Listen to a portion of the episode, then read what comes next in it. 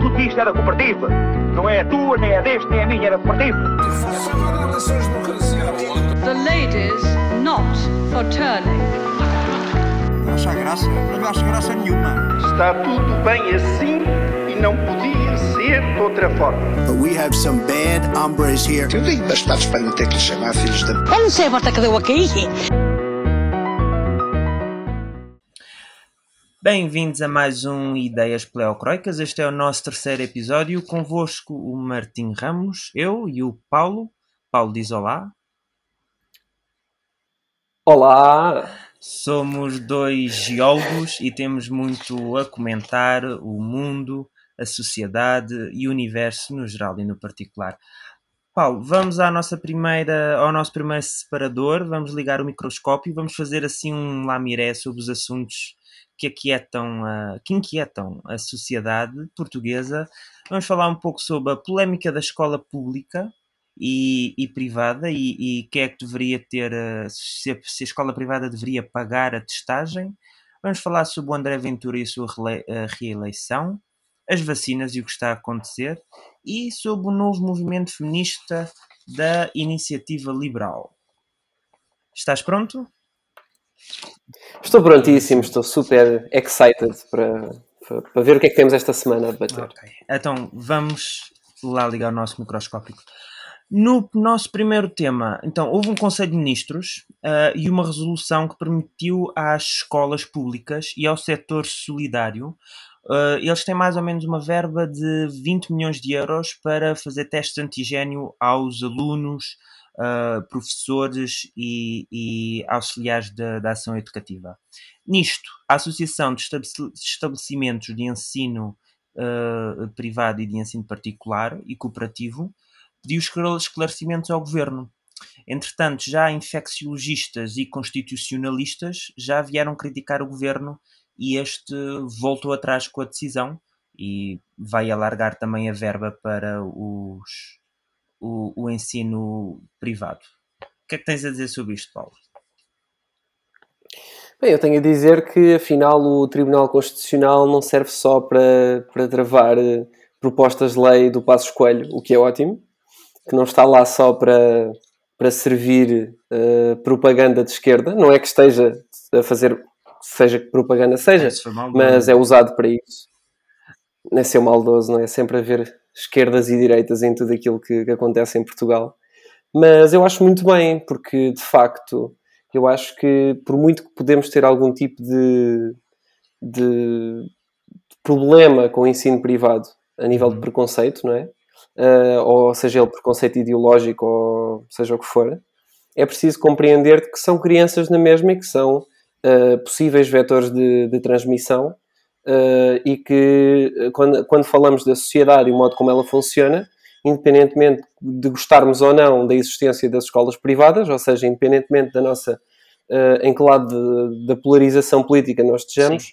é importante perceber que, que, estamos todos no mesmo barco e, e, sim, de facto, existindo a escola privada e sendo uma, um, portanto, uma componente importante de ensino e bastante proeminente, uh, ainda bem que foi feito, porque seria como, como muitas das medidas que têm sido tomadas até agora pelo governo no combate à pandemia, uh, completamente arbitrárias, portanto, uh, não tem qualquer sentido, desde o momento que, se não temos em conta todo o universo de, de condicionantes, neste caso uh, o ensino é o público e o privado, e depois começamos a, a achar que podemos fazer aquilo que queremos porque nós somos uh, de esquerda e achamos que o ensino público é público porque é do Estado, então isso é o que interessa, então vamos testar aí e aí resolvemos. É o está, lá está, estão a colocar a política à frente daquilo que é o combate à pandemia. Portanto, é, não é nada de novo e fico muito contente com, com o Tribunal Constitucional e estou, estou, estou, estou muito bem. Acho, acho, acho que sim, acho, acho, que, acho que é ótimo essa notícia. Pois, uh, consegue-se perceber. Na verdade, o governo também não fez assim um grande escarcel, foi mais a a, a, direita que reagiu, a esquerda também levantou um pouco o cabelo, mas depois viu logo que não, que não, podia, que não podia dizer muita coisa. Porque realmente isto não, não, não faz sentido, quer dizer, não estamos a falar de empresas privadas, estamos a falar de escolas, estamos a falar de um serviço público, que é feito. O, o, sequer à partida de pensar se, se, Isto é uma medida de saúde pública. Quer dizer, não, não são só as crianças que estão, são os pais, são, as, são os, os, as pessoas que estão empregadas pela escola, são as pessoas à volta, quer dizer, tudo. Todas estas pessoas vão ser. Um, vão ser afetadas. Agora, realmente, quer dizer, o oráculo de Delfos, aqueles gregos, as gregas, elas inspiravam aqueles vapores que, que sabe-se lá o que é que era, se era metano, dióxido de carbono que vinha e depois tinham as. E eu às vezes não sei se quer dizer, se em vez de eucalipto, há malta no governo que inspirasse uns vapores. Porque isto, isto é daquelas coisas que não sai cá para fora, isto é daquelas coisas que já já sabia que ia dar bota, já sabia que ia correr mal, já sabia que, que, eh, tanto lá está que o governo depois prontamente veio e resolveu logo a coisa e a esquerda também não disse assim muito. Mas, mas é interessante, é, é interessante, quer dizer, uh, uh, que, que quando foi para fechar as escolas, quando foi para fechar as escolas, houve uma diretiva que mandou todas fecharem, a pública e a privada também. Depois o ministro lá deu, lá deu um passo atrás a dizer que não. Mas quer dizer, fechou-se tudo. E agora, naquilo que era para uh, uh, haver, para haver, para o Estado cumprir o seu dever, que é proteger os cidadãos, neste caso, de, da pandemia e, e, abrindo as escolas e garantindo que havia testes a serem feitos aos alunos, aí já havia uma diferença entre público e, e entre privado. Para proteger o público, o Estado esteve lá. Para, para, para, diz, diz, diz. Não, eu, eu, eu queria intervir porque uh, tu disseste duas coisas que eu concordo absolutamente e que devem ser frisadas. Precisamente, que é, uh, quando foi no, no, no, no, fechar das escolas, uh, uh, o, neste caso o ensino privado estava mais preparado para lidar com o ensino à distância. Pronto, portanto não haveria razão nenhuma uh, e dadas as promessas pelo governo de fornecer material informático para as escolas públicas, poderia funcionar, mas, mas remotamente. Mas lá está, é aquele problema que existe na esquerda, quando não podemos ser todos ricos, fazemos com que todos sejamos pobres. Então o que é que se fez nessa altura? O governo decidiu, exatamente, iguala-se por baixo e pronto. Portanto, é a tal discriminação que tu falaste e muito bem. Uh, mas era só essa ressalva, Sim. porque eu acho, acho, acho graça. Porque eu, eu não, é assim, eu não me ponho à parte que o governo diga, bom, o Estado a alocar recursos vai sempre alocar mais recursos ao público faz todo o sentido. As escolas privadas têm outros métodos de financiamento. Agora, aqui estamos a falar de, de, de, medidas públicas, de medidas de saúde públicas. Mas, mas acho que isto ficou bem, ficou, ficou bem, bem frisado e, e o governo fez bem e não deu, não deu, não, lá lá apareceu a verba. A verba aparece sempre no final neste país. Enfim, passemos, passemos ao nosso segundo tema. Vamos falar sobre o, o emérito André Ventura. André Ventura foi reeleito com 97,3% dos votos, uh, como ele tinha prometido nas presidenciais, ficasse atrás de, de Ana Gomes, uh, saía da, da presidência do partido. Ora bem, assim o fez, candidatou-se Uh, e creio que não havia oposição, pois não? Não, não, não, havia, não havia oposição. oposição. Foi o único. O partido tem uh, ah, 14.979 militantes do Chega aptos para votar, dos quais votaram 3.317, pelo que, na verdade, ele foi eleito com 11,5% ah, dos votos dos militantes do Chega. Ora então, uh, a eleição do grande líder o grande líder que é André Ventura, que nos vai livrar de toda a esquerda malévola em Portugal. Uh, eu tenho ido às aulas de, como ser um extremo, um extremo direito, uh, não um extremo direito de futebol, mas um extremo direito político. Não, agora falando a sério. Um, é assim, foi uma eleição, portanto, sem um adversário André Ventura, o que é expectável. fico muito triste que do universo de militantes aptos a votar só tenham votado uh, cerca de 11%, penso que foi esse o número que tu deste.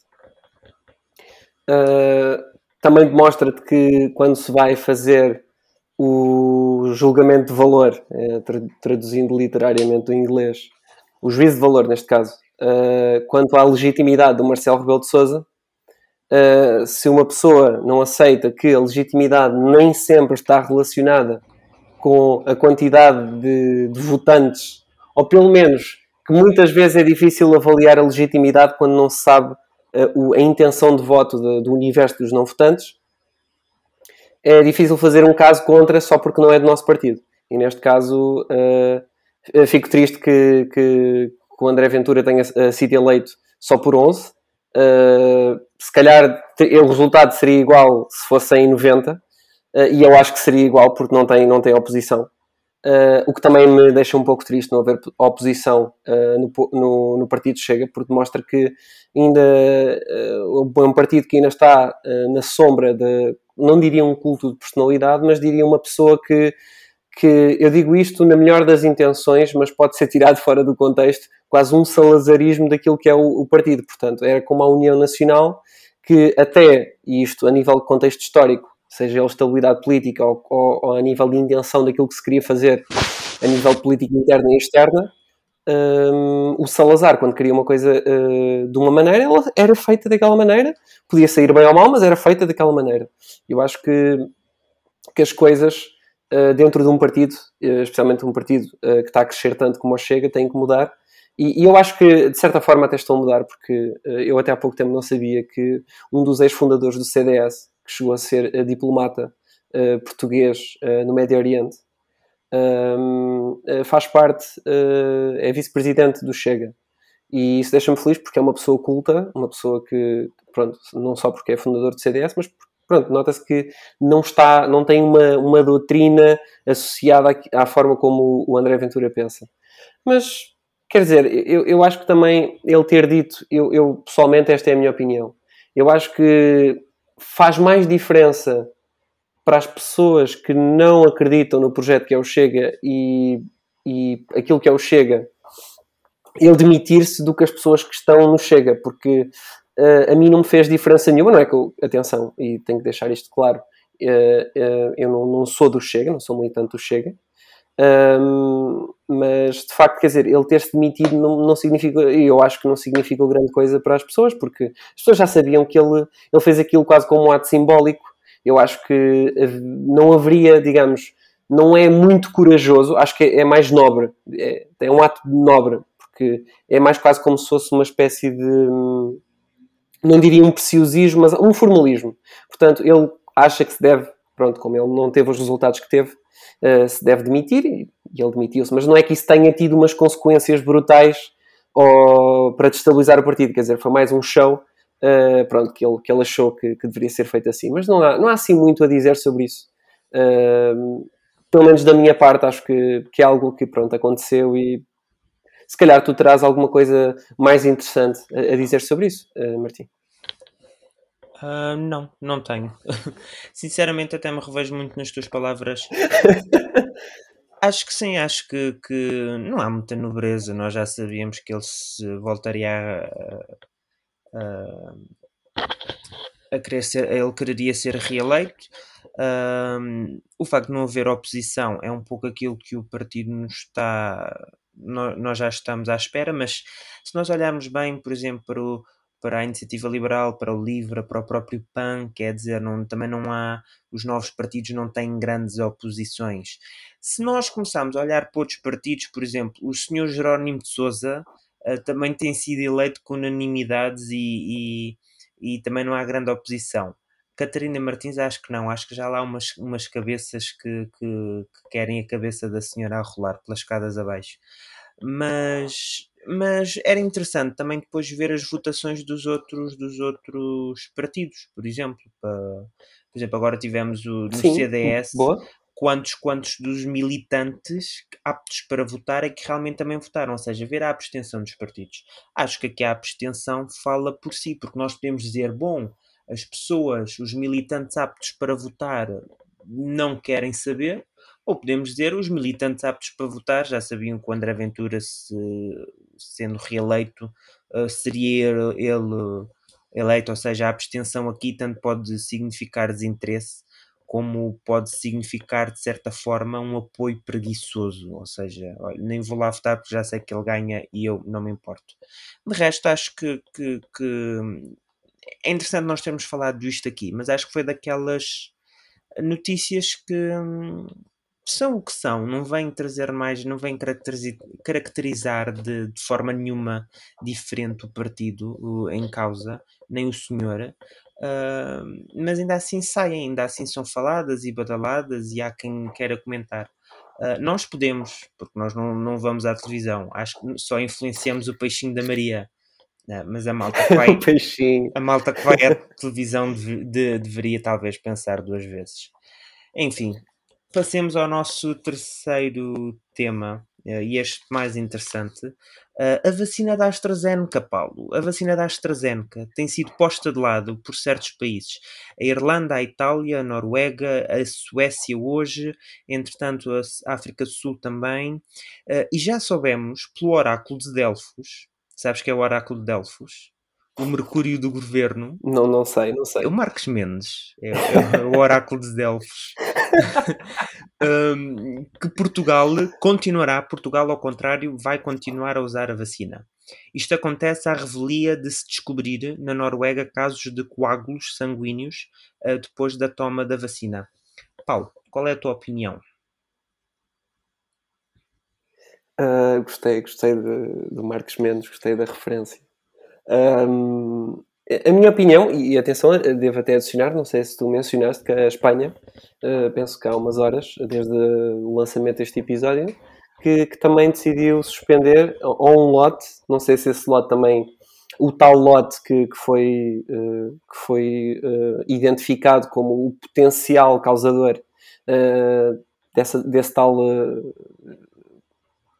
esse tal efeito que produzia de coagulação que podia levar a aneurismas, aneurismas não a tromboses, uh, e, e, pronto, levar àquela, àquele pequeno sintoma que é a morte. Um, é aquela coisa pois, chata. É, é, aquela coisa chata, que é dormir, mas um bocadinho mais, para além do despertador. uh, e é, quer dizer, a reação do governo português não me surpreende, uh, porque quer dizer, o governo português tem lidado tão mal seja pela ausência de um plano de vacinação que seja eficaz ou por um plano atual de vacinação que vai terminar em 2030, que eu acho que eles querem, eles não, eu, eu, eu, acho que eles já estão quase do género. Nós queremos é resultados no papel a dizer que nós vacinamos usa, as pessoas, usa. que é para depois. Exatamente. É. Usa. é isso mesmo, quer dizer, não, não é do género. Uh, eles, é, é, como, como a queda do PIB, não é? Do género, eu recordo-me. Um, não sei se foi António Costa diretamente ou uh, sei que foram membros do governo que falaram de que o PIB português não caiu tanto como o PIB dos países da União Europeia. Isso é o mesmo dizer de que uh, fomos todos péssimos, mas Portugal foi um bocadinho menos péssimo. Pronto, e eu acho que é, é por aí, eu acho que este governo se tem comparado àquilo que é mediocridade. É, é, sempre tentar eh, fazer algo do género. É, é, é como a criança que chega à casa e diz assim: Eu tive satisfaz menos, mas toda a gente teve muito, muito, satisfaz mesmo muito menos. Por isso, todos tiveram satisfaz menos, eu tive só um fraco, um fraco mais, é uma coisa assim. Agora, agora baralhei-me como é que eram as. Mas é, é, é, não, não, é um, não é um bom pensamento, não é coisa que se diga. Não. Desculpa, continua. Não, e, e não, estás à vontade e deves intervir. Um, mas, especialmente, quer dizer, isto é, é, é, de facto ridículo, não é hipótese. Não há outra forma de embelezar isto. Um, eh, pronto, e aquilo que, que, me dá a ideia é, e a ideia que também deve passar aos portugueses que usem um ou mais um, sinapses uh, entre as células no cérebro, uh, é que de facto o governo não sabe muito bem aquilo que está a fazer é um, é um juízo de valor, digamos, uh, plausível e, e, feito de boa fé da minha parte. No limite, é absolutamente incompetente e gosta de fazer do contra para dizer que sabe tomar decisões. Pronto, o que é engraçado é o governo, uh, quando é para tomar decisões que são impopulares, diz que se faz também lá fora. Olha, estão a fazer lá fora é porque é mesmo preciso. Yeah. Os de lá fora, por alguma razão, têm, sei lá, são homem, homo sapiens, sapiens, são três vezes sapiens e eles são mesmo muito avançados. Pronto, então, e os portugueses comem aquilo e depois aparece na RTP e a Ministra da Saúde a chorar e não sei o quê, porque é uma rapariga é muito forte. Pronto. Um, uh, ah, pronto, aparece isso. E depois, quando é para tomar estas decisões, que, uh, uh, sinceramente, eu não vejo mal em si na decisão, no sentido que nunca se deve uh, saltar para as conclusões, tomar, uh, uh, portanto, tomar decisões precipitadas, especialmente quando é muito difícil, e isto depois é bom que os ouvintes e os portugueses, que lá está, os três pessoas e o peixinho da Maria, percebam que correlação e causa não são uma e a mesma coisa. Yeah. E isso é o problema. Pronto, mas isto, aceitando isto como um facto e aceitando de que uh, esta decisão poderia não ser vista de uma, digamos, de uma, de uma forma má, uh, é preciso aceitar que isto se aplica a todas as outras decisões que foram tomadas pelo governo. Seja o confinamento atrasado ou, ou, excessivo, ou seja o que for. Pronto, mas, mas de facto é, é, é, é, triste o governo português ver tantos países, especialmente quando, quando estamos a falar de segurança, normalmente, e nós estamos em geologia, eh, as pessoas também têm que compreender que nós estudamos uma coisa que é a perigosidade geológica, sobre os fenómenos, uh, sejam eles fenómenos naturais, sejam deslizamentos de terra. E uma das coisas que se faz sempre é o fator de segurança. E o fator de segurança é, é, é algo que se calcula, um valor que se calcula para tentar perceber, no limite, qual é o pior cenário, para depois tomar decisões e mitigar determinadas coisas que possam acontecer, sempre no limite, mesmo que essas coisas não sejam. Uh, que não, não, nem sequer podem não acontecer. Essa, eh, eh, esses, essas, esses desastres podem nem acontecer, mas vamos admitir que eles acontecem. E assim temos mesmo a certeza de que, mesmo que o pior venha a acontecer, nós estamos preparados. E deve ser feito assim. Eu acho que o governo português, de todas as vezes que poderia uh, ir contra a onda, eu não concordo que tenha ido desta vez, uh, porque acho que demonstra também, se calhar, alguma, se calhar, no limite, sustentaria aquele caso em que, de facto, o governo está, está absolutamente só querem vacinar. Eles só querem vacinar, estão, estão maluquinhos por vacinar independentemente das consequências. Agora, a ver, vamos, pelo menos. É, é, é mais, essa, okay. é mais esse o meu ponto de vista. Hum. Ok, eu por acaso, eu, eu, desta vez eu tenho de. Acho que o governo esteve bem. Acho que esteve bem não fazer isto. Um, a formação dos coágulos sanguíneos e, e as tromboses não foi listado como um efeito secundário a vacina teve os dados revistos e peer-reviewed, ou seja, a coisa não foi feita às três pancadas. A Agência do Medicamento e Produtos de Saúde do Reino Unido já veio dizer que o número de coágulos sanguíneos um, não, é, não é diferente dos de uma população vacinada com outras vacinas, ou seja, isto não é normal por um lado, também estamos a falar do Reino Unido, que, que, que é a casa-mãe da, Astra, da AstraZeneca, ou seja, a AstraZeneca, se não, se não me engano, é a vacina do, do Reino Unido. Mas também podem estar a defender a sua dama. E por outro lado, como é que quer dizer, todos estes países da União Europeia, porque isto, isto, faz, isto faz, a mim faz muita confusão, como disseste, a correlação não, não, não bom também eu acho que esse, esse, pensamento da correlação não causa não não significa causa muitas vezes não deve ser levada ao extremo porque Exatamente. nós conseguimos tirar algumas elásticas. Exato, exato. Agora, aqui, Exato. quer dizer, aqui também há, há, evidências científicas suficientes. Acho que ainda nem fizeram sequer uma, uma autópsia como deve de ser, e estes países já estão a ser demasiado, demasiado prudentes, se é que isto se pode dizer. Leva-me a pensar, nós sabemos que a AstraZeneca está de braços dados com, com, a, com a Comissão Europeia, porque o senhor portou-se mal. Uh, se não haverá de algo também político aqui, não sei. Entretanto, acho que eles vão rever o lote. Acho que. que hum, mas continuo a achar estranho que tantos, tantos mais países continuem a pôr a vacina de lado. Eu acho que o governo português fez bem. Acho que não há dados suficientes para dizer, para descartar a vacina. E como nós temos, não, não, não podemos descartar uh, vacinas. Uh, enfim, vamos para o nosso último. Ah, desculpa, desculpa, diz. Não, eu só gostaria de deixar claro que eu, eu não gosto da atitude que o governo tem tido uh, ao longo da pandemia e não gostei da, da arrogância com que foi um, eh, anunciada que não iriam, porque somos valentes e fortes. Mas eu não, eu, eu não quis passar a ideia de que sou a favor de que tenham, que, que deveriam ter proibido. Uhum. Atenção, eu, eu, eu, concordo absolutamente com aquilo que disseste, porque eu acho que estamos, não podemos dar ao luxo quando uh, não há evidência para dizer o contrário, de agora assumirmos que, que foi por, por, causa da vacina que de facto as pessoas tiveram aquela, aquelas reações ou assim, não sabemos. Pronto, mas, mas, de facto eu concordo contigo e acho que o governo fez bem nesse sentido. Pronto, uh, sim. Ok. Uh, vamos então ao nosso último tema do, do Ligar o Microscópio, o movimento liberal feminista da Iniciativa Liberal. Uh, no dia 8 de março, a Iniciativa Liberal lançou um projeto feminista uh, pela mão da, da, Maria Castelo Branco, da Carla Castro. Uh, tiveram, fizeram um direto no YouTube, nas redes sociais, um, que visa discutir o feminismo do ponto de vista liberal. O movimento procura resgatar personagens como a Mary Wollstonecraft. Conheces? Não, não fazia a mínima ideia. Portanto, só por isso já nem Oi. sequer sou feminista. Sou uh, e entre outras figuras, apresentar um feminismo que não sirva de, de porta de fundos para outras ideias políticas, uh, como políticas identitárias, o anticapitalismo, ou seja, de certa forma, mostrar um feminismo uh, desvinculado de, de ideias à esquerda. Paulo, queres avançar? Sim, com todo o prazer. Uh, eu acho que é, é muito bom. Digo muito bom no sentido do pluralismo, das pessoas estão habituadas a que movimentos, uh, de certa forma, que também estão associados ao ativismo, estão sempre associados a movimentos de esquerda, ou uh, à política de esquerda, ou aos partidos de esquerda. Acho muito bom isso, isso agora traduzir-se em, em uh, pessoas com pensamento muito diferente, também darem a sua perspectiva e, e darem a sua opinião e o modo de, de pensar que é diferente do modo uh, neomarxista que, com, que é, com que são abordados os assuntos do feminismo.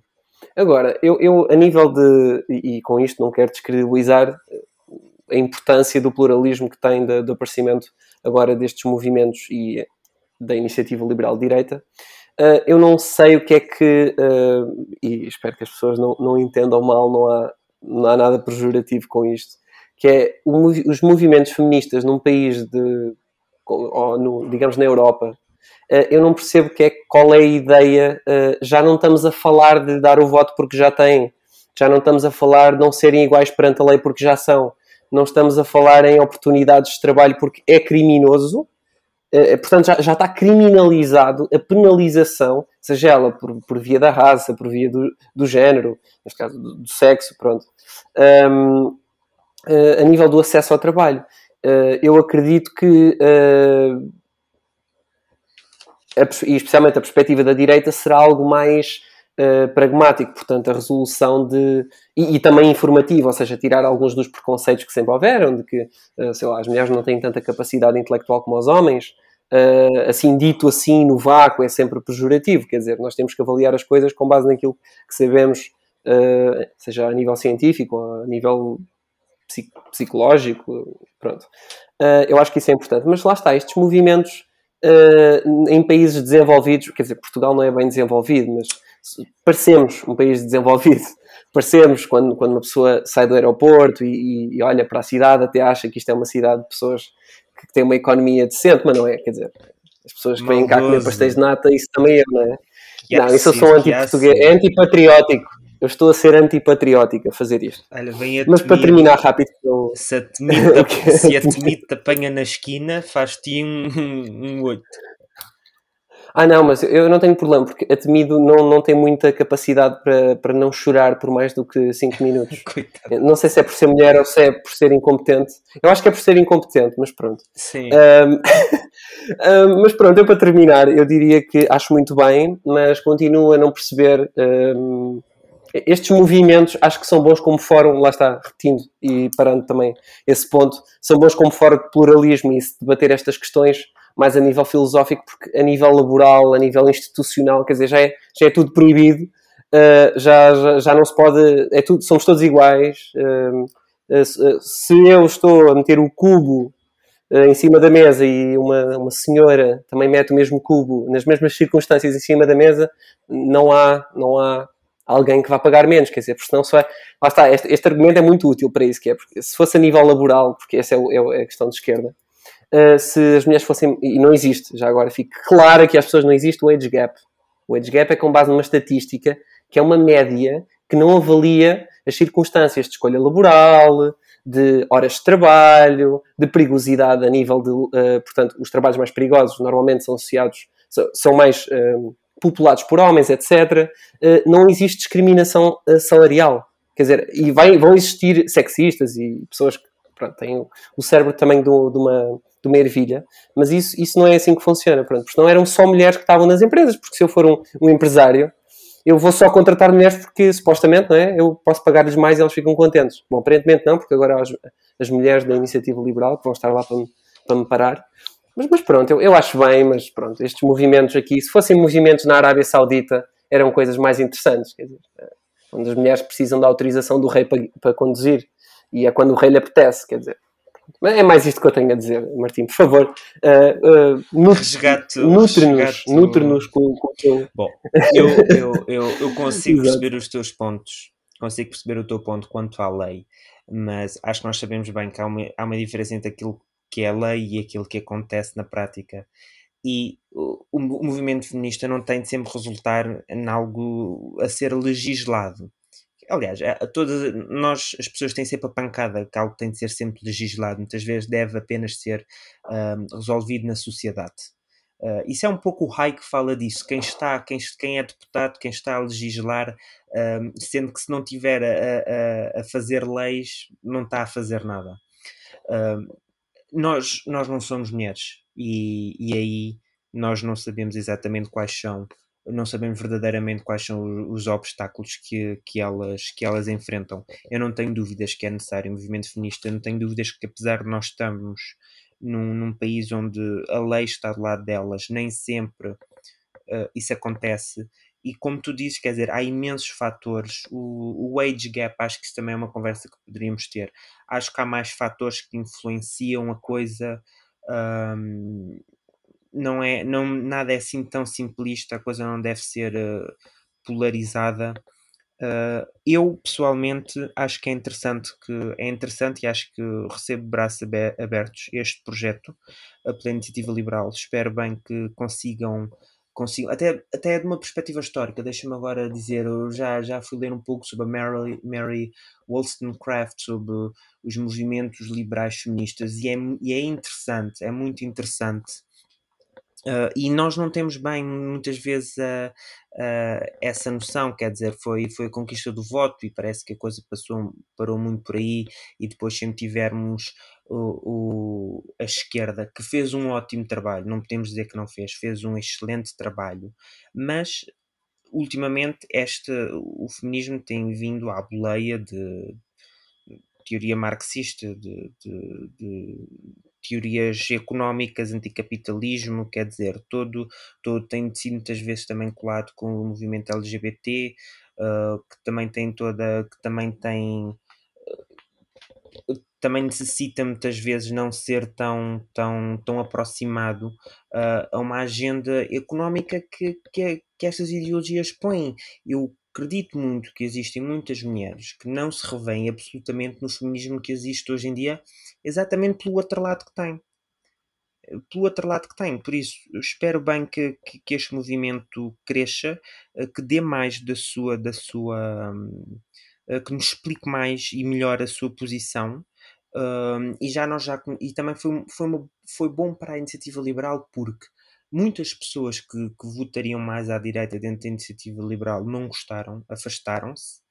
Uh, muitas pessoas à esquerda já vieram justificar como é que o movimento feminista só pode ser de esquerda e tem de ser anticapitalista e, e, e, tudo mais. Pois, pois. E, e, isto, na verdade, foi um pouco a iniciativa liberal, essa iniciativa liberal, quer dizer, ela está no alt party, na, na família da Aliança Democrática uh, e de Liberais da Europa, que tem muitas deputadas, tem um movimento feminista forte. Uh, uh, e cá uh, veio também revelar essa, essa sua faceta e mais uma vez fazer, fazer fortificar uma fronteira tanto a um lado como ao outro. espero que isto não fique apenas por apenas por, por algo um, como é que eu vou dizer, apenas algo falado. Espero que, que, continue e que este projeto nos venha a mostrar uma nova, uma, uma nova faceta. Uh, não é, nem, nem tem de ser exatamente uma nova faceta, mas um, um, um discurso feminista ao qual uh, muitos de nós não, não, não estamos habituados e que seja, que seja coerente. E, e é necessário isso. E é necessário isso. Podes dizer. Sim. Sim, eu, eu, eu, eu, assim, eu, eu concordo com o que tu disseste, em particular com o facto de nós não sermos mulheres. Uh, nós temos uma, digamos, um universo limite do que é que é a nossa experiência para, para podermos falar sobre estes assuntos. Mas uh, eu vejo desta forma, que é o, o movimento feminista foi quase, pelo menos no, desde, desde os anos 90, uh, foi quase sabotado pelos movimentos de esquerda. Uh, e deixou de ser movimento de tentar criar pontes, de tentar mostrar às pessoas que tinham ideias retrógradas no sentido de que pronto, há, há, diferenças de tal forma que tu ficas no teu cantinho e nós, como homens, fazemos a, a nossa vidinha e vocês dependem daquilo que nós achamos que vocês devem fazer. Pronto. Uh, e eu acho que sabotou no sentido de que passou a fazer, a, querer, a fazer demand, passou a, a pedir coisas, a exigir coisas, independentemente do quão ridículos essas coisas eram. Uh, deixou de ser igualdade para nós queremos direitos a mais para além daqueles que vocês têm e vocês têm de se comportar de uma, de, desta forma. E eu, eu fico contente, pelo menos nesse sentido. Eu tenho a certeza, seja da iniciativa liberal e das, das mulheres que lá estão, que, que, vão pelo menos tentar criar pontos e tentar, eh, de facto, criar um diálogo informativo e interessante para as pessoas que podem não estar uh, cientes desses problemas que elas, que elas veem. É mais nesse sentido. Sim, sim. Uh, só para finalizar, por exemplo, eu acho que, uh, como tu estavas a dizer, um, ex existem certos pontos onde talvez direitos a mais seja necessário para comatar grandes diferenças. Por exemplo, no caso de, das mulheres quando estão grávidas, quando têm de sair do mercado laboral, depois ficam anos a, a, a, a tentar reaver, são, são postas de lado pelos patrões, pelo próprio mercado. Quer dizer, tudo isto as afeta muito lá está, nós temos sempre de contextualizar as coisas. E deixa-me fazer agora um, um ponto sobre o caso da, que está agora nas notícias da Sarah Havard, Havard se não me engano, peço desculpa estar a, assassinar o nome da senhora, que foi, não, eh, vontade, foi assassinada. Foi assassinada, foi agora, foi descoberto o corpo dela quando ia para a casa de um amigo, isto aconteceu em Londres, não sei se estás a par. Não, não, eh, mas e tem gerado, imagino o contexto. Tem gerado todo um contexto agora sobre como as mulheres que não se sentem protegidas quando saem à rua, quando andam, que uh, quer dizer, lá está, este é, era um daqueles exemplos, nós de repente não podemos criar uma lei a dizer aos homens, olha, você se for atrás de uma senhora quando ela estiver à noite, não pode, tem de mudar mas podemos ter o discurso, Exato. podemos consciencializar os homens. E isto não tem de ser algo que os homens também se sintam atacados, mas sintam que têm de, de, de o fazer por um cidadão, por um igual a uma pessoa que, que é igual a eles. Uh, e então é também muitas vezes sentido, nesse sentido que, que, que que, que eu há bocado estava a falar, nem sempre tens de legislar coisas, mas temos de as debater, temos, por mais que nos doa, eh, as coisas têm de ser faladas. E os, a política, quer dizer, as pessoas interessam-se pelos temas políticos eh, mais variados e, e tem todo o, o não, não, tem de ser sempre economia, PIB e, e dívida externa. Eu, eu, eu, é verdade, concordo. Eu só mesmo, eu sei que já nos estendemos um bocadinho mais, apesar deste ser o assunto onde podemos de facto debater, uh, um bocadinho mais, ser um bocadinho mais extensos. Mas é assim, uh, é aí onde eu vejo que o movimento feminista da parte da esquerda não entende as diferenças que existem entre os homens e as mulheres. E é esse aspecto que eu quero, uh, que eu quis abordar quando eu disse que querem direitos a mais. E direitos que muitas vezes nada têm a ver das particularidades e diferenças que, que, enriquecem a relação que deve existir entre um homem e uma mulher. As diferenças não têm de ser necessariamente algo que nos separa, uh, de facto são algo que nos separa, mas são algo que nos tornam mais interessantes, pelo menos no modo com que nos relacionamos entre nós. E uh, também é preciso as mulheres, uh, especialmente, perceberem de que eu não quero lançar uma anátoma, uma anátoma, desculpa, aos homens que de facto uh, poderiam, se calhar em circunstâncias, digamos, a ocasião faz o ladrão, se calhar se tivessem essa oportunidade, eu não, não punha as mãos do fogo que não fossem capazes de tomar uh, decisões um bocadinho mais animalescas e, e, criminosas.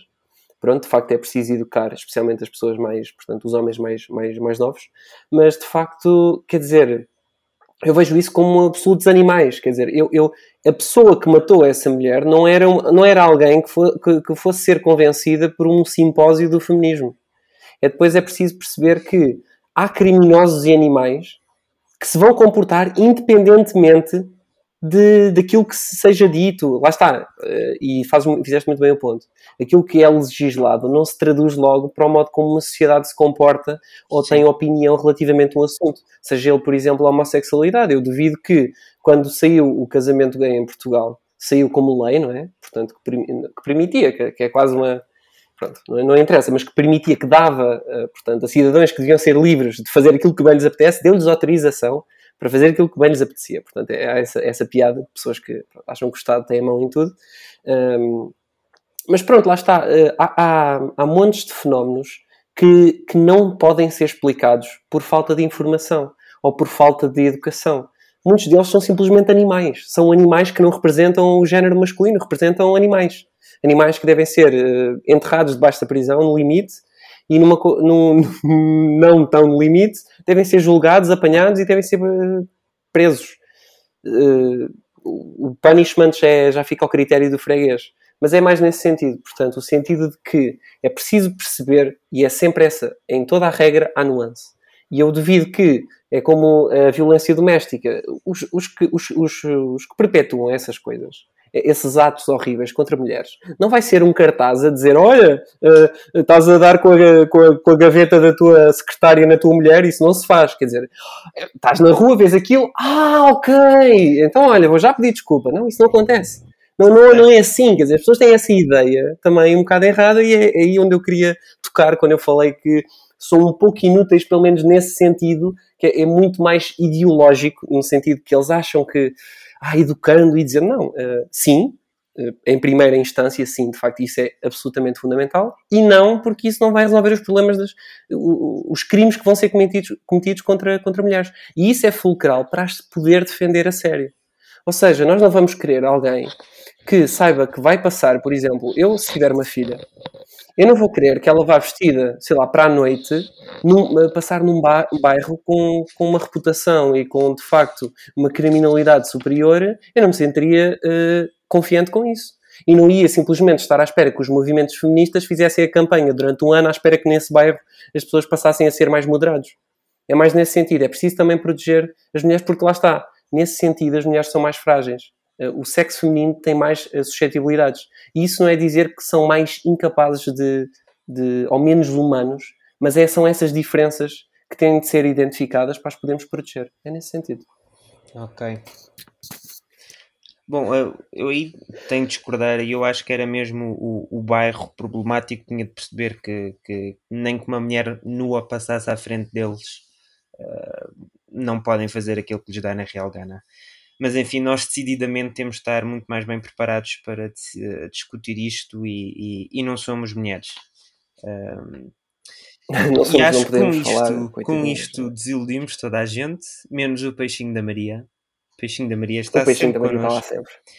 E vamos por isso raspar-nos, sair de fininho e passar para o próximo, para a nossa próxima, para o nosso próximo segmento, a nossa lâmina de gesso. Paulo, o que é que nós vamos falar hoje sobre a nossa lâmina de gesso? Vou fa vamos Senhoras falar, e senhores. Vamos falar sobre a Comissão Europeia que levantou dúvidas quanto a 944 milhões de euros de investimento, barragens, estradas e pontes, que o governo, que, que ainda assim pretende manter este, este, este investimento, uh, pôs no PRR, no Plano de, de Reestruturação e Recuperação. Recuperação, é, e Reestruturação, penso eu. Para Bruxelas, havia três pontos, que era a dimensão da resiliência, que é algo assim que ninguém sabe o que é que significa, a transição climática e a transição para uma economia digital. Uh, e, nenhum, e nenhum destes pontos, destes no, 944 milhões de euros, parece agradar Bruxelas, nem os três pontos visados. Ou seja, isto, assim de repente, parece mais uma vez o, o que se vai fazer são obras faraónicas e Bruxelas, desta vez, está a apontar e a dizer que não gosta. Paulo, queres começar? Acho excelente o, uh, neste caso, o Parlamento Europeu e a, o autoritarismo europeu ter finalmente colocado mão nestes socialistas do nosso governo, porque, de facto, quer dizer, eh, Portugal estradas, quer dizer, estradas, estradas, eu preciso repetir este, esta palavra, estradas, o que nós temos mais é estradas. Uh, a nível de, de área de, e, e, digamos, comprimento de estradas por área de país, não sei se essa é de facto a conta que se faz, mas nós somos dos países com mais estradas na Europa.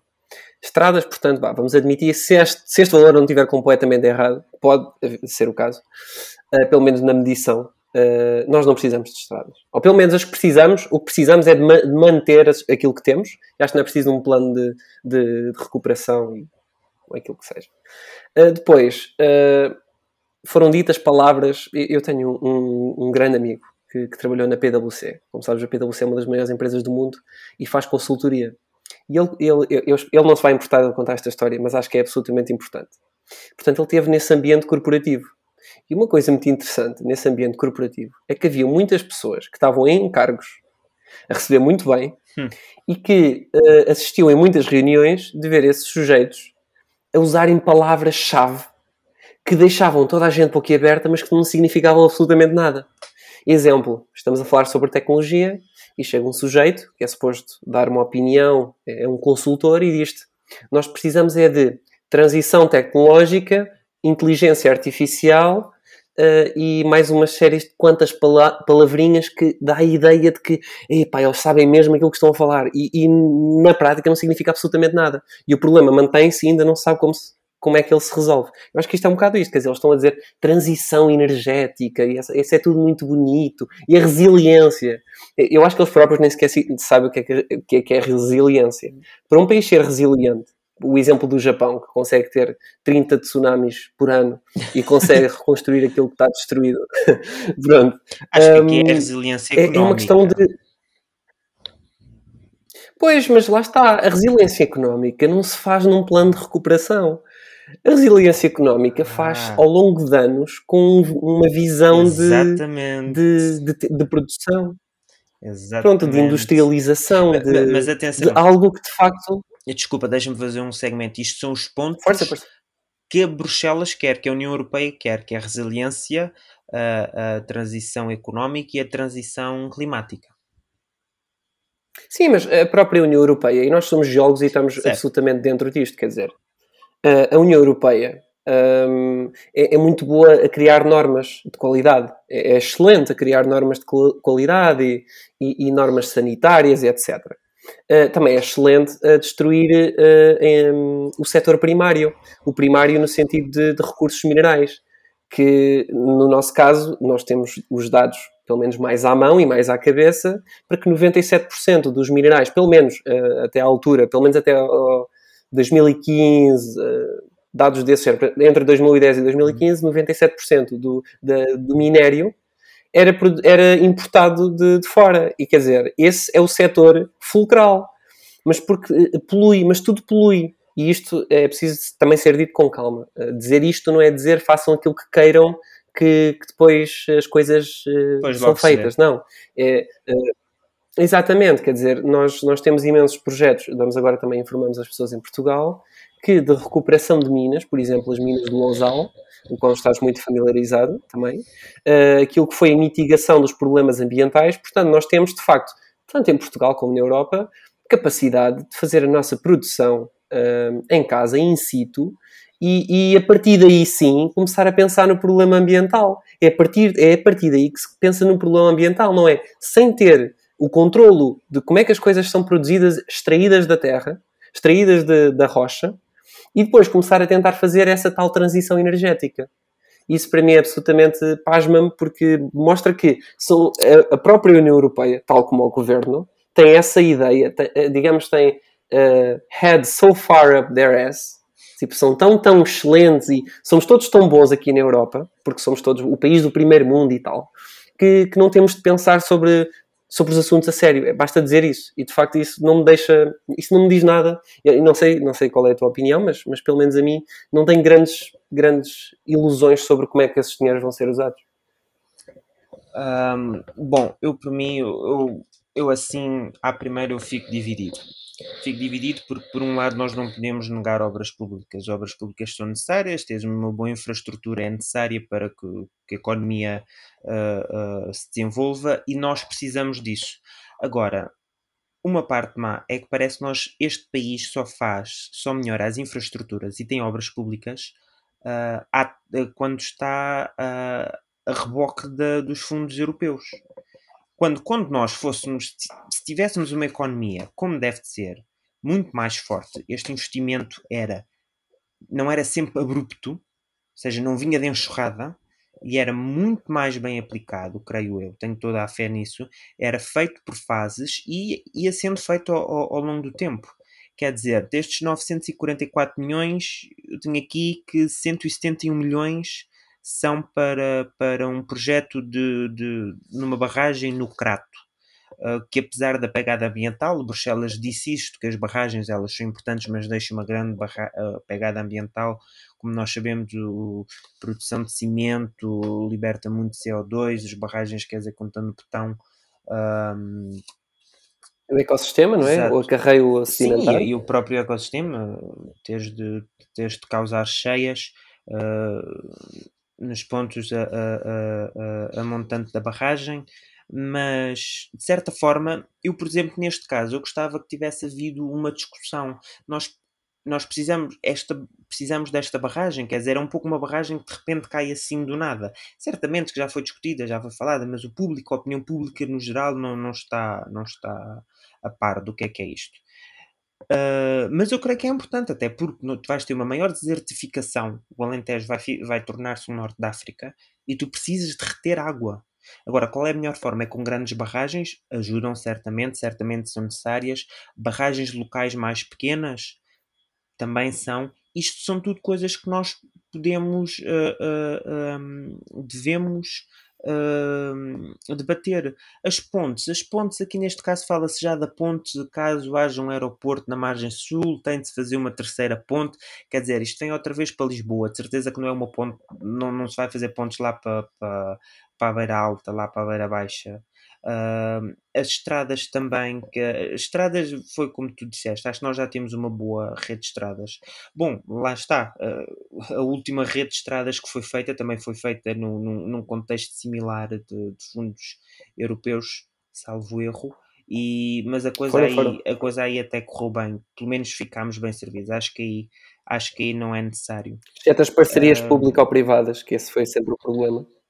Há umas que até não, não, não são assim tão más como, como, como dizem, mas enfim. Uh, agora, sim, isto, isto, isto, eu fico sempre, volto a bater no mesmo ponto, quer dizer, o Estado, se nós nos focássemos em resgatar a economia como deve de ser, e, e isto, claro, depois é uma pescadinha de rabo na boca, porque tu vais ter pessoas que dizem, para a economia alavancar, tu precisas de, de boas infraestruturas. É verdade, mas quer dizer, se nós para termos boas, mas nós já tivemos isto e a economia não alavancou. E se nós para termos boas infraestruturas temos sempre de ir buscar dinheiro da Europa para os projetos seguirem, para projetos megalómanos, faraónicos, e depois a economia, na, na verdade, fica sempre na mesma e, e continua uh, uh, miasmo e, e, e, apoplexia. Quer dizer, uh, afinal a teoria acaba, a prática dá um pouco um chute. A teoria pode estar certa, mas há algo na prática, tantos outros fatores que não estão. Eu preferia muito mais que estas obras. Qual é o medo? O medo é também de saber quem é que está ao leme. Vai ser outra vez dinheiro na mão do Partido Socialista. Que não é o único corrupto. O PSD é a mesma coisa, o CDS tem as suas cabecilhas. Mas vá lá, nós já, nós já passámos por isto uma vez. Gato escaldado água fria tem medo. Isto não é má língua. Não é Exato. má língua o que eu estou a dizer. Desculpem, não é má língua. Não é, não é querer bater no ceguinho. Não é. As pessoas têm o direito de estar desconfiadas. Uh, quer dizer, nós há bocado estivemos, nós já no, no, último episódio nós falámos do que aconteceu sobre o caso da, da conferência, de, da sala de conferência de imprensa que ia ser montada no CCB, que depois veio a saber que foi com, com empresas que, que organizam romarias lá de, de aldeias de sabe-se lá de onde, isto toca logo sinetas de autarquias e, e, e, autarcas que falam a amigos que estão no governo, empresas com capitais sociais de 2 euros, legislam tanta coisa, fazem tantas leis, quer dizer, e pelos vistos, eu daqui a pouco posso abrir uma empresa com capital de 2 euros, um capital social de 2 euros, e, e então que salários é que o senhor paga? Uh, escravos, escravos. Pago 5, dou 5 cêntimos a alguém que venha de, de, de, do Zimbábue, que depois os 5 cêntimos uh, são não sei quantos 5, 50 mil dinheiros locais, não sei o que é que é na, na no, no Zimbábue. Kwanzas ou algo que é, Não, certo? não, deve ser dólar, É. dólar do Zimbábue, talvez. não sei, Zimbábue é mas dólar, sim, sim, sim. sim. eh, só se for assim. Hum, então nós ficamos logo de, de, de pé Eu- atrás. Nós ficamos logo de pé atrás. Hum, ou seja, creio que deve haver mais discussão. Espero bem que venha a haver mais discussão.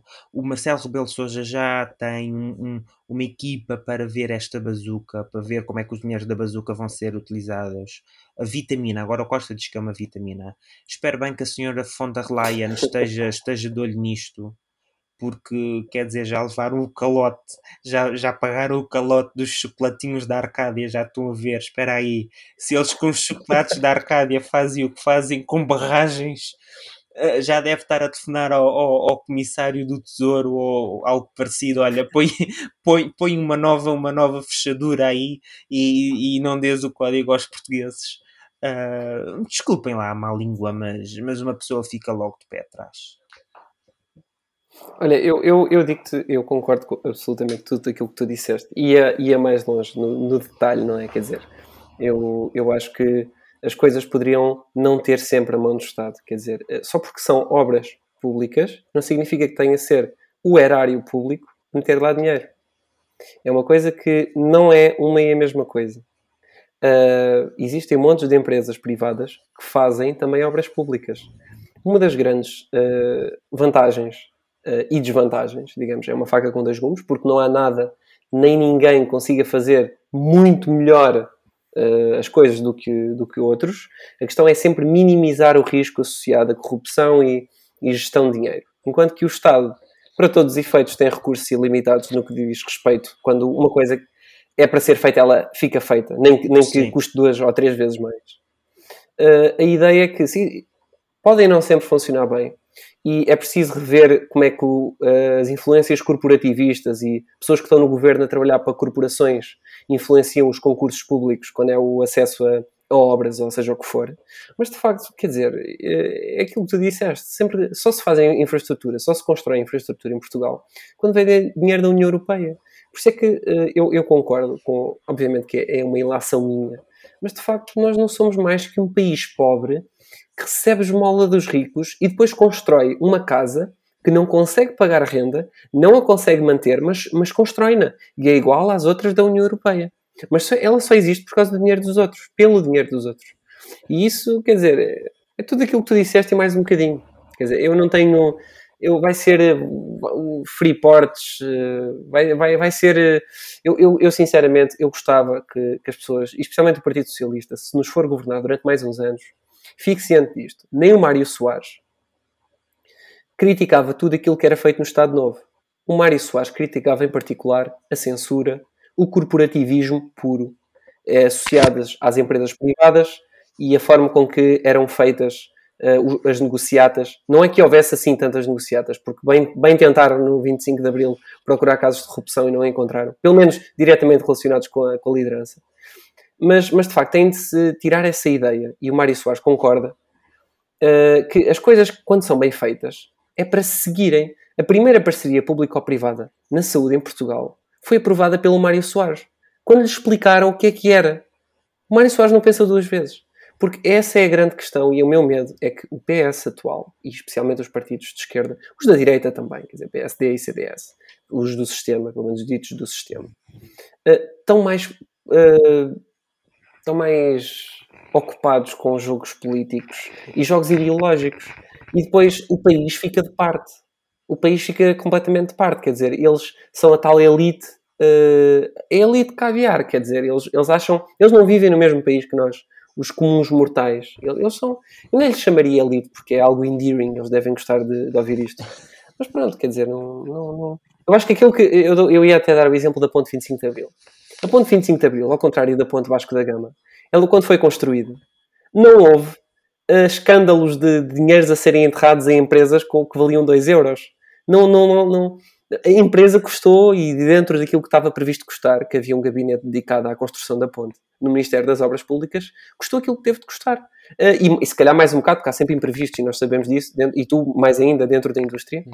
mas não houve, não, não, houve a despesa que houve para o Estado de uma, um, uma concessão privada uh, ter sido dada de mão beijada que é a concessão da, da ponte uh, Vasco da Gama, que, que, nós pagamos todos sempre que queremos lá passar uh, portagem, mas que a esmagadora maioria do dinheiro que foi lá enterrada para a sua construção foi dinheiro do Estado. Quer dizer, é a tal história de nós pagamos a despesa, como o erário público paga a despesa, mas depois quem fica com os lucros são os amigos dos políticos que têm empresas de 2 euros e não sei o que mais. Pronto, e quer dizer, não, não, não, vejo, não vejo isto a andar para a frente, uh, ou pelo menos não vejo grande coisa a acontecer disto. Exato, aquilo, aquilo que parece é que, que os astros estão alinhados para que o, que o futuro seja, seja de novo o mesmo. Eu creio que eu, eu quero ter a fé e o otimismo que as pessoas, nós já tivemos uma purga, já não temos salgados, já não temos até Antónios Mexias, já estão sob o olho, ou seja, tivemos uma purga, veio muita coisa abaixo com, com o Sócrates, não temos a, as mesmas pessoas, não temos as mesmas pessoas, não temos o mesmo pântano, não, não vai ser o mesmo caudilho. Agora, volto a falar do, do, daquele, do simples calote da organização da, e os chocolatinhos da Arcádia, quer dizer, não é uma ave de bom agouro, não é? Não é uma ave de bom agouro aquilo que vem aí.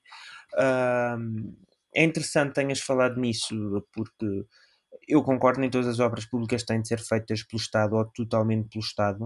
Uh, a parte má, e sejamos realistas, nós também não temos um, um, um setor privado que faz que, que, que mostra o, o, bem da iniciativa privada. Não, não temos.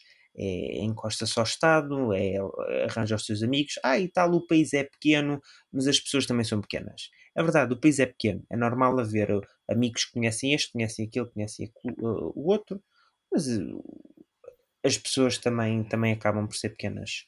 Um, não sei. Não sei se tu queres acrescentar alguma coisa. Eu sinto que as nossas lâminas de gesso têm sido sempre muito de, de muito pouco debate. Uh, e às vezes quase que parece mais um segmento do, de ligar o microscópio. Mas, mas acho que aqui nós concordamos. É assim. Isto. Sim, quer dizer, eu acho que também não há assim lança... muito a discordar, não é? Eu, eu só quero uh, uh, sublinhar uma coisa: obras públicas são importantes as barragens, eu creio, destes, destes todos, eu acho que a barragem até é o mais importante, porque o Alentejo vai sofrer, o Algarve vai sofrer. Este ano houve, houve umas chuvadas valentes aqui no Alentejo, mas, por exemplo, o Algarve já estava seco no, no, no, no inverno.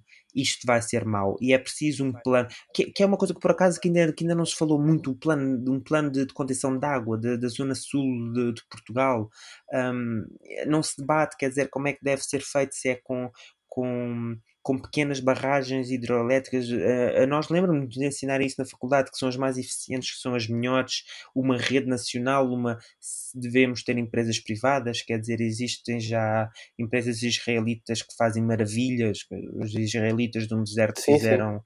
Campos agrícolas e uh, quer dizer, uh, e não, não se vê, pelo menos não se debate. Eu pessoalmente acho que era algo interessante a debater uh, a perceber, uh, compreender mais e melhor.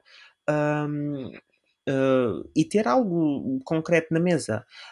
agora, quanto a isto, mais uma vez, acho bem que, que Bruxelas põe um travão que deita o seu olho, porque isto não agora nada, nada de bom.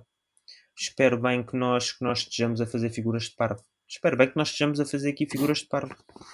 Uh, figura de urso. Sim, isso, é, isso, isso, é o sonho, isso é o sonho. Isso é o sonho. Mas em princípio não. Enfim.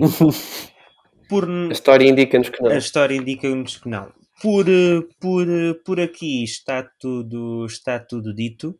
Passamos ao nosso último segmento, aos Nicóis Cruzados, e vamos falar de algo absolutamente diferente que o Sr. Paulo hoje nos trouxe, não é verdade? Sr. Paulo, eu dou-lhe agora a palavra. Muito obrigado, Sr. Martim. Uh, agradeço imenso. Já agora o convite. Eu vou ser sempre convidado. Um, até deixar de ser. Uh, de facto, uh, eu acho que hoje nos estendemos uh, bastante e por, por todas as melhores razões. E também aqui, o assunto que eu trago é algo que se vai, vai ao encontro de um dos assuntos que eu falei num episódio que não sei se vai ser publicado no formato que está, mas espero bem que sim, que são as criptomoedas. Em particular porque recentemente o Bitcoin ultrapassou a barreira dos 60 mil dólares e estão, está num ciclo de um bull cycle que é um ciclo de mercado onde existe uma hipervalorização de um determinado ativo ou de um determinado uh, commodity uh, que depois acaba por crashar. Portanto, isto não, não há dúvidas. Pelo menos no, no hype, estamos no ciclo de que as criptomoedas estão, estão no centro de. Pelo menos vão, vão começar a estar mais uh, ao longo deste ano. vamos falar sobre o, de onde é que vem o dinheiro. É esse o assunto que eu trago. Uau. Portanto, onde é que vem o dinheiro? Portanto, não sei se sabes, Martim, onde é que vem o dinheiro? Onde é que vem o dinheiro, Martim? Eu sei que a palavra dinheiro, se não me engano, vem de dinar, que era uma moeda utilizada na Mesop... não era na Mesopotâmia, mas alguns por esses lados, na Pérsia. Não. É, é possível, quer dizer, não sei se é na Pérsia, mas num país eu recordo-me que existe uma moeda, ou existiu, chamada dinar, uh, tens razão. Uh, mas, mas não tão no sentido etmo, etmo, etimológico uh, da, da palavra, mais no sentido estrito do que é que a palavra significa. Onde é que foi o dinheiro? Onde é que, onde é que vêm as moedas e as notas? E o que é que elas significam? E o que é que elas representam? Uh, tu tens ideia de algumas das, dessas questões ou gostarias de ir nesta jornada que vamos embarcar? Eu tenho algumas coisas a dizer. Eu sei que elas representam um valor pelo qual tu fazes uma, uma troca. E quer dizer, antigamente, lembro-me de ver, antigamente fazias uma troca de um objeto por outro objeto, mas evidentemente tu não podes estar sempre a calcular quantos quantas galinhas valem, quantas maçãs vale uma galinha, não é? E depois uma maçã talvez estraga-se a galinha vive durante mais tempo, e então, algures, o homem acabou por, eh, por uh, a criar a noção de dinheiro, seja através de metais preciosos, seja através de búzios, seja, seja através de pedrinhas bonitas ou, neste caso, pedaços de papel, que é aquilo que temos. E a partir daqui. Sim, tu, tu de facto sabes. Uh, de facto, uh, Desculpa, eu, isto houve aqui um, uma desincronização, por favor, continua. Nós estamos com delay. Não, era, era, era, era, era um pouco só isto, lembro-me de ler isto no, no, no livro do Yuval Harari, onde ele, onde ele comentava isso, quer dizer, no princípio as trocas entre as pessoas seriam feitas de objetos para objetos, mas até que ponto é que, que, que, que uma pessoa que troca um casaco de couro se, uh, vou trocar por limões, mas talvez os limões são de baixa qualidade, depois estragam-se, uh, talvez o, meu casaco de couro não, não, não vale esses limões, talvez se eu trocar o casaco de couro com um metal precioso posso depois comprar muitos mais limões com esse metal. E a certo ponto criou-se a noção do dinheiro. Uh, eu, diria que até certo ponto estás certo. Portanto, uh, uh, digamos que uh, o dinheiro representa a, troca de valor, uhum.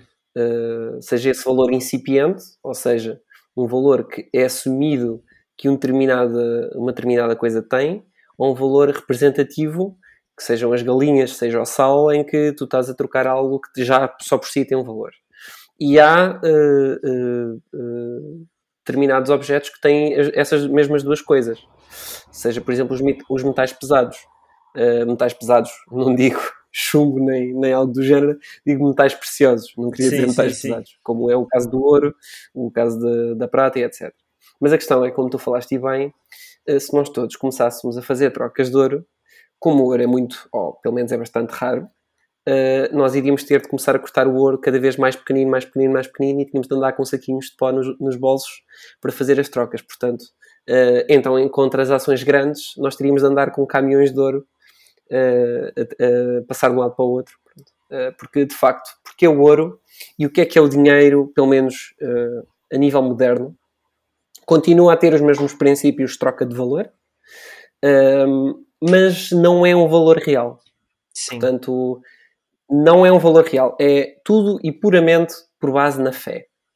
Uh, já uh, penso que o, eu, eu, irei repetir novamente que o, o, o dinheiro atual é, chama-se fiat.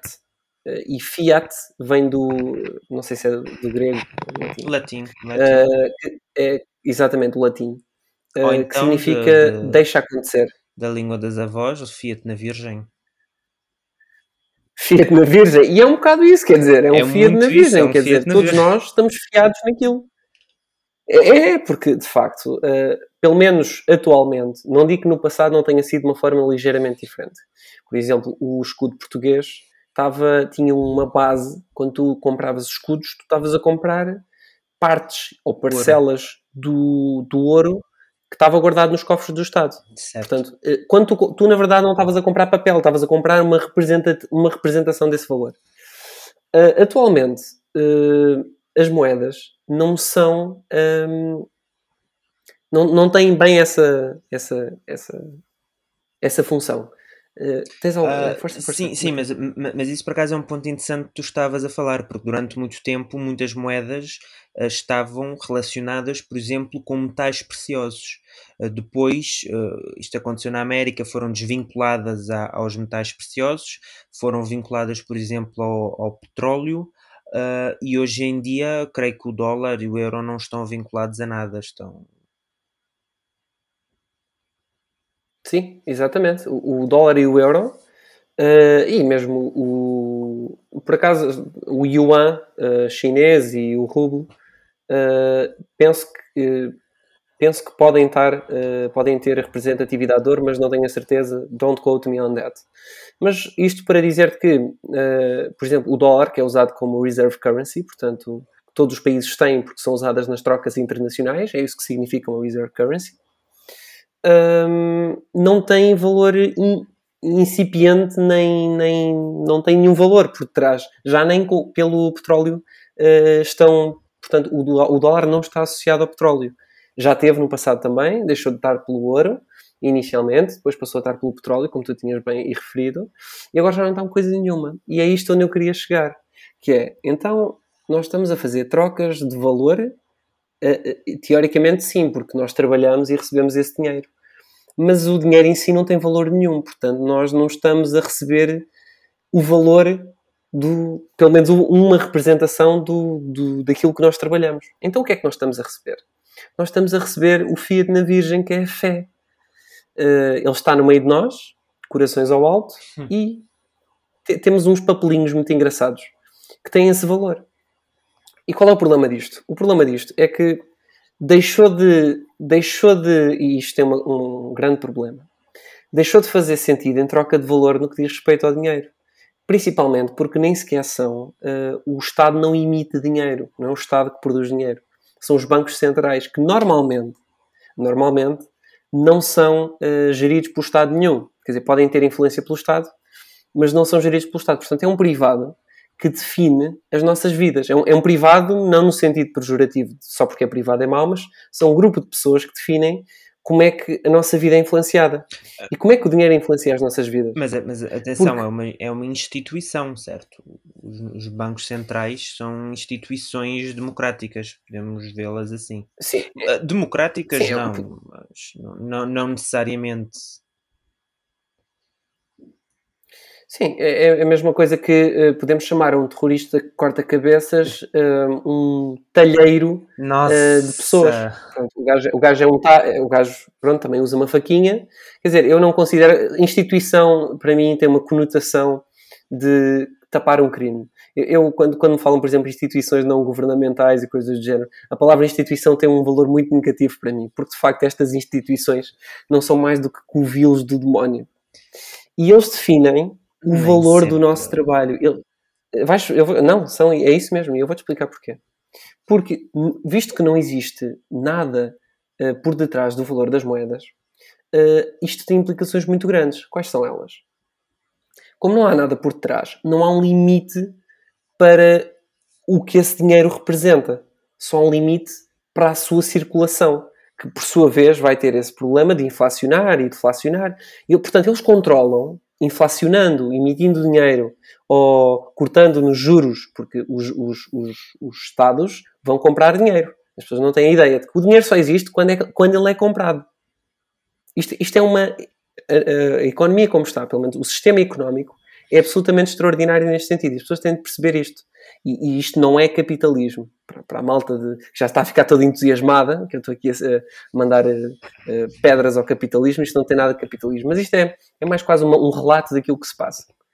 E de facto o dinheiro não tem nada. Portanto, o dinheiro é, é criado nesses covis e emitido sob forma de dívida. Portanto, o, o, o Estado emite dívida, compra esse dinheiro e esse dinheiro passa a entrar em circulação. E esse dinheiro não vale coisa nenhuma porque, aliás, vale porque as pessoas acreditam que ele vale.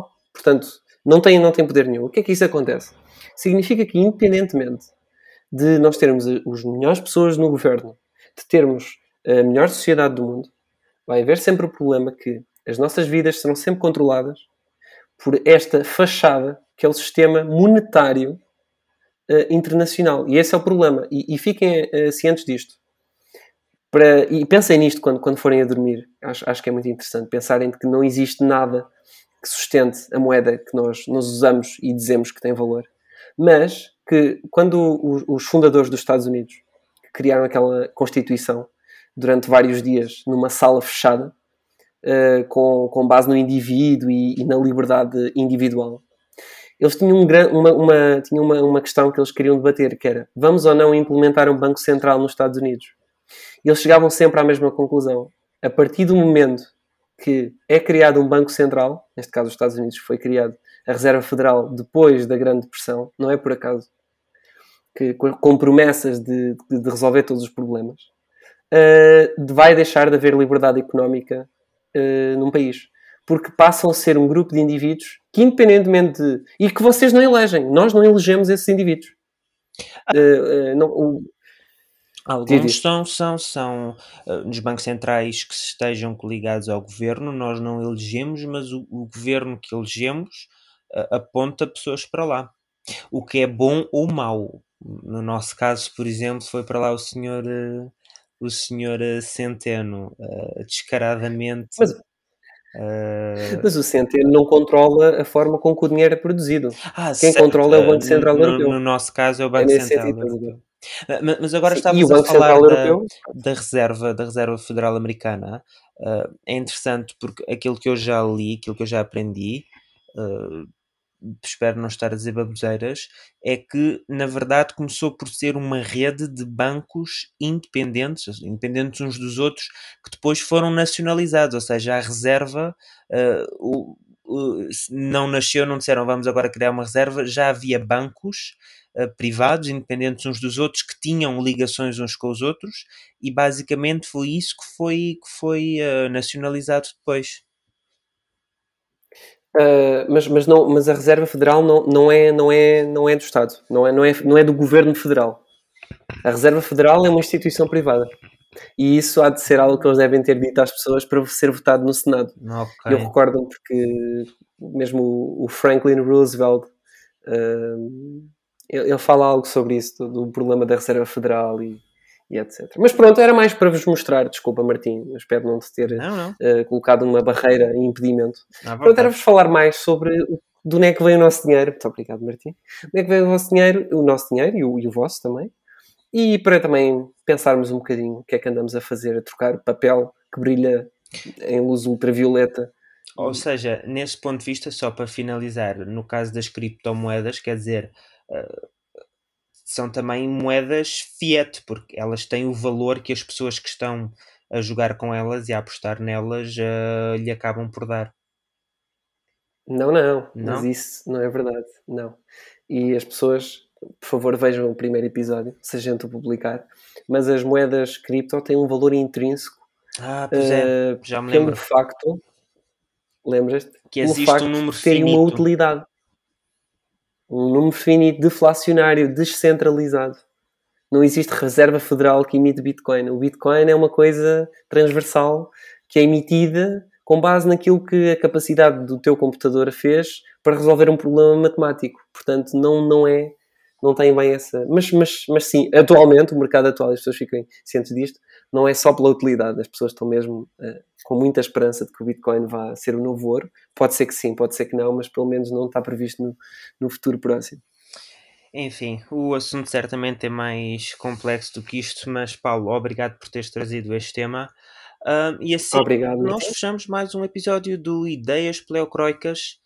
Obrigado a todos, em especial ao Peixinho da Maria que nos ouve. Peixinho. Para a semana Props. temos mais. Para a semana, façam check-in e, e ouçam. Se quiserem. Se não quiserem, vão ouvir RTP ou algo do género. O Peixinho da Maria está cá connosco. Está cá connosco. Até para a semana, Martim. Até para a semana, Paulo.